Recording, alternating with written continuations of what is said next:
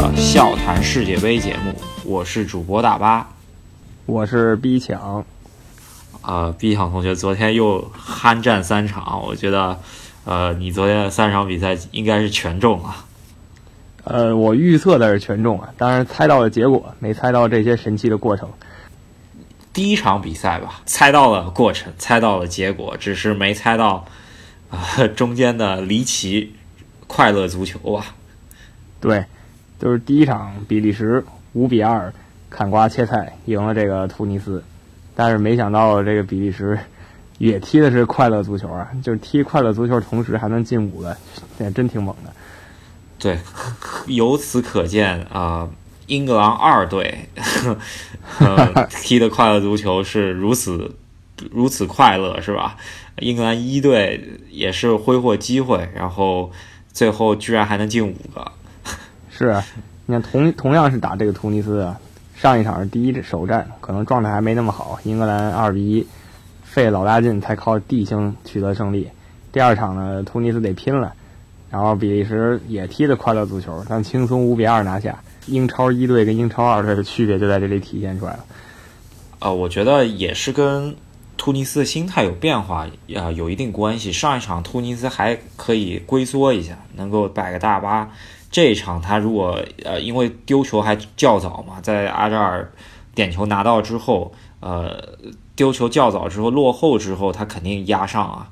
这一压上，那个虐菜狂魔卢卡库可是笑开了花，是吧？是啊，我们也知道卢卡库面对弱队的时候，真的是谁也想挡也挡不住，经常是射门几次进几球那种感觉。看他这一次能不能呃突破他之前这个虐菜狂魔的这个称号吧，能能不能在强队身上也能进进一两个球？是，可惜他们组里没强队啊，突尼斯不是强队，英格兰呢也不算强队。我就准强队吧，但但是他呃，据说是这场带有一点小伤下场之后，呃，估计可能最后一场小组赛赶不上了。卢卡库上不了的话，可能阵中应该还有能代替他的人吧。真正的快乐足球天才，不但让对方感到快乐，也最后进了一个球，让自己感到快乐。啊，是啊，那个对于我来说是早场，然后我是没起来看，然后看了个集锦。B 抢同学在录之前跟我说了一下巴舒亚伊所创造的这些机会，我当时还没有觉得怎么样。然后当我去看呃集锦的时候，我发出了阵阵笑声。对，这个前你车上将巴舒亚伊怎么说？现在还是名义上还是你车上将，毕竟只是租借去德甲。就是他那几个机会，如果是让虐菜狂魔卢卡库赶上，突尼斯怕是要输个两位数了。对，我觉得昨天估计是，嗯，彩票如果猜比利时赢，其他这个赔率应该挺高的，那，应该赢的人也挺多的。就像我们之前说的，比利时赢是没有任何问题的，而且我一直说比利时有这个状态，然后有夺冠的实力，就看他们自己能不能调整好了。现在来看，他们已经完全进入了一个很好的循环阶段吧，可能除了防守还不是特别稳。这场还是三中卫五后卫吧，我一直觉得比利时不适合踢这个阵。但是人家教练一意孤行啊，毕竟那英也不在，然后少一个那么强硬的全能中场啊，而且他们阵中替补席上还有个登贝莱呢。然后队友，他怎么没上呢？然后大操哥费莱尼偶尔上上，然后两个中后卫也不怎么上，一个孔帕尼，还有一个福将维尔马伦啊，吉祥物。吉祥物必须得带着，但是上不上上了就有可能坑，是吧？对，我觉得这种球员也挺有意思的，就不怎么上场，但是呢，有他队似乎就是很稳，是吧？可以，那个我觉得踢强队还是要变阵四后卫，如果踢五后卫，我觉得他还是走走不远。我觉得五后卫的话，如果说巴辛能够小组第一出现。他也是小组第一出现的话，最终碰上他这个五后卫边路肯定要被巴西两个边打爆的。对，尤其是比利时前两场，巴拿马、突尼斯都是名副其实的弱队啊，所以我们还看不出来他们到底怎么样，只能说状态还不错。下一场英格兰呢，算一个小挑战吧。呃，希望他们小小试牛刀吧，小试牛刀的情况下能拿下英格兰，然后这一届比利时确实群星璀璨，能够走得远一些。对我非常期待比利时能打出至少四强的成绩，我们再看吧。啊、但是不辩证，我谨慎看好，只能这么说。嗯，说的是。好，那第二场比赛，韩国跟墨西哥，我们俩当时一致认为墨西哥进两球，韩国能进一球，然后果然不出所料，墨西哥先下两城，然后韩国最后靠孙兴民的个人能力打入了挽回颜面的一球。其实韩国这一场是有机会的，这墨西哥在他们二比零领先的情况下，给出了不少机会给韩国，甚至有一个回传失误，然后啊、就是没把握住啊，这个韩国球员，而且是在韩国总统观战的情况下，韩国队这次大韩民民族的球风给展现出来，也其实展现出来了。展现出来了各种那个肮脏犯规啊，这不是他们一贯的踢法吗？对，主要呃，我我们赛前也分析了，韩国其实这个球队并不强，但是他们强就强在他们有瓶颈。是这样，就是感觉不管朝鲜队还是韩国队，甚至咱们中国延边队，他们这个足球特点还是挺相似的，就是不服输干到底的。对，脑子里一根筋，就跟第一个送的那个点球也是。哎，我当时笑喷了，我感觉 那个点球，我觉得就是感觉业余球员甚至都知道把手背到后面去，他这个手能伸得那么高，然后被别人打了一个，然后打完一个还得继续往前干，然后又被偷了一个。对。哦，然后我还有一个朋友跟我说，一定要提一下韩国后卫被咱们中超给练废了，现在感觉他们防守都不信任自己的中后卫了。啊，是啊，就是本来就是因为之前有亚亚外的政策，基本上中超把能买的韩国后卫全买过来了，是的，然后甚至有很多韩国后卫都，呃，之前是国家队主力的，就直接被用废了，直直接这这届都没招，然后换了一波人，首发中卫搭档，一个是前中超，一个是现役中超，感觉在老莫面前真的过不了几个回合。这老莫这一届呃解说员一直在吹他们是 U 十七世世呃世锦赛的冠军，就是说这波球员。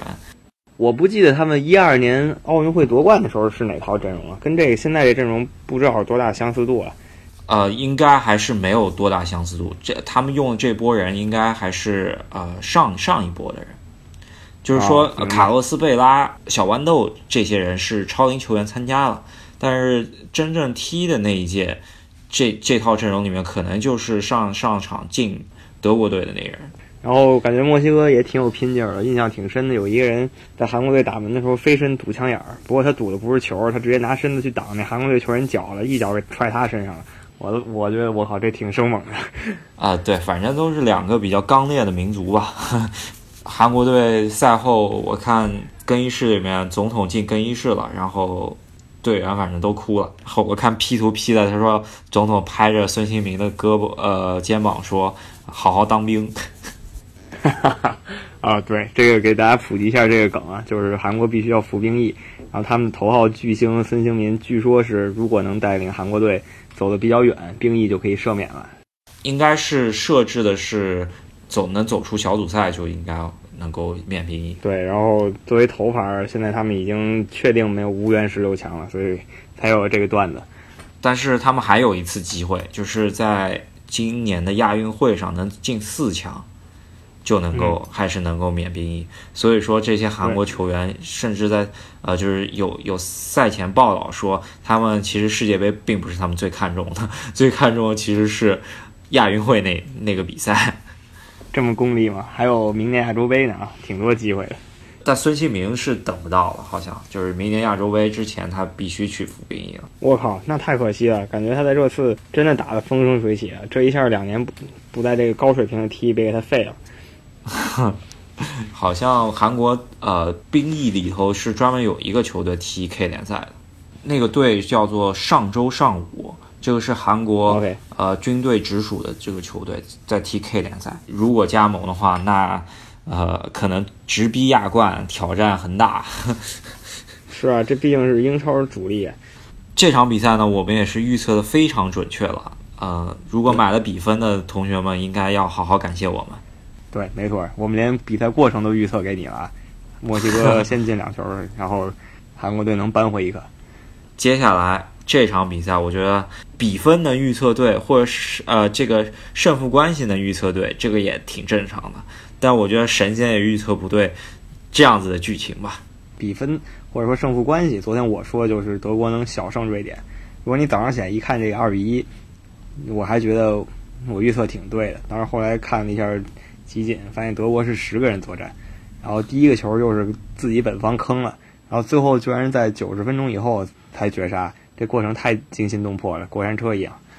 啊，是啊，我这场比赛是认认真真坐在电视机前看了九十分钟，因为这场比赛根本就是你只要坐下来看了，你根本不会转睛去做别的事情。然后我看完集锦的感受，第一个就是德国确实是有底蕴的球队，拼到最后取得胜利。然后另一个就是瑞典真他妈牛奔，要不然那人家能淘汰意大利跟荷兰。啊，这场甚至瑞典呃首发都还是有有有所变化。据说赛前有三个后卫因为呃胃疼就没上，然后是呃曼联的那个中卫替补上来林德洛夫。他好像之前不是是稳主力，德国也是变呃没有变阵啊，他就是变变换首发，呃上一场没有首发罗伊斯顶替厄齐尔，然后呃赫迪拉被被鲁呃曼拜仁的鲁迪顶替，然后有伤的胡梅尔斯被吕迪格切尔西的吕迪格顶替，挺大的一个变阵，说明对上一场的首发不满意。之前正如我们之前在节目里说的，介绍德国队两个重要球员，一个是靠绝对实力的，另一个是实力也强还长得帅，一个就是这克罗斯，另一个是罗伊斯。今天进球的正好就是这俩人。呃，可是克罗斯，我觉得本届比赛啊，除了最后那一下之外，呃，这一届比赛其实他的状态是非常一般的。对，就是跟我们预想的完全不一样。我们预想的是他能掌控整个中场，对手连球拿不到那种感觉。首先对墨西哥那个回传就是他的失误，然后今天丢的那个球也是他的一个回传失误，然后整场比赛呢，他也是远射不断，然后打飞了，我印象中就有两个两个球，然后传球也不是那么稳当，所以说跟他在皇马的表现还是大相径庭的。但是怎么说，德国队还赢了吧？这就是一个有底蕴的球队的特点。我不管多艰苦，最后还是能赢下比赛。对于瑞典队呢，只有两点。瑞典那个高中锋真是好使，然后还有一点就是，为什么在多一人的情况下还要这么摆大巴呢？感觉瑞典还是有点忌惮德国。不过这场踢完以后，我觉得这个组已经进入一个非常非常有意思的情况。我在微博上看到一个段子，然后我在我的朋友圈里面把这个段子转发了。然后这样子的情况，我们让呃 B 想同学如果在没做功课的时候，让他好好算一算。行，没问题。什么段子？就是说，呃，德国和韩国，如果说下一场踢成一比零，然后呃，瑞典对墨西哥最后最终比分是一比零，这样子的情况下，到底谁被淘汰呢？呃，这样情况下，首先我来看看啊，呃，如果说德国赢了韩国，那德国有一个精神球，六分；然后瑞典呢也有一个精神球，六分；墨西哥还是一个精神球，六分。三个队都是进了三个球，呃，丢了两个球，这时候就要比胜负关系了。他们的胜胜负关系呢是一个循环，都是各赢一比零。小组赛里拿六分还被淘汰的只有这种可能，就是三个队都赢了某一个队，然后他们三个人连环套。啊，其啊其实是德国赢了瑞典二比一，墨西哥赢了德国一比零，然后瑞典最后又赢了墨西哥一比零。这样子的话，就出现了他们胜负关系也相同。然后接下来看什么呢？看三人之间的净胜球，然后发觉也是一样的。墨西哥赢了德国一个，然后呃就进了一个，然后对对瑞典输了。然后瑞典如果他一比零赢墨西哥，他进了一个，然后对德国还进了一个，一进了两个。然后德国是对瑞典进了两个，所以说。呃，德国和瑞典各进两个球，墨西哥只进了一个球，所以说墨西哥惨遭淘汰。那我们这道题如果给你一个附加题，那如果说是德国 二比一赢韩国，然后、嗯瑞典二比一赢墨西哥，谁会被淘汰？呃，我想想，如果不算的话，好像这么一想，老波已经被淘汰了，呃，没有，并没有吧？有点儿呃脑筋急转弯的意味。